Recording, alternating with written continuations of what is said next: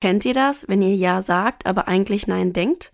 Denn eigentlich habt ihr beispielsweise keine Zeit, noch ein Geschenk für den nächsten Geburtstag zu besorgen oder nächstes Wochenende in die Heimat zu fahren, die drei Stunden entfernt ist. Das führt zu Stress und Demotivation. Wenn man schon mit einer negativen Einstellung an eine Sache rangeht, ist die Wahrscheinlichkeit hoch, dass es nicht zum Seelenfrieden führen wird.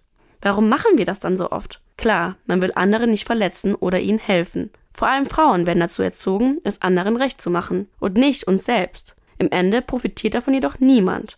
Oft ist ein Nein auch gar nicht so schlimm und die Menschen sind sehr verständnisvoll. Mir fällt leider kein Beispiel ein, wo ich mal Nein gesagt habe. Aber vielleicht heißt es auch nur, dass es keine Konsequenzen gab. Es ist in unseren Köpfen einfach zu stark verankert.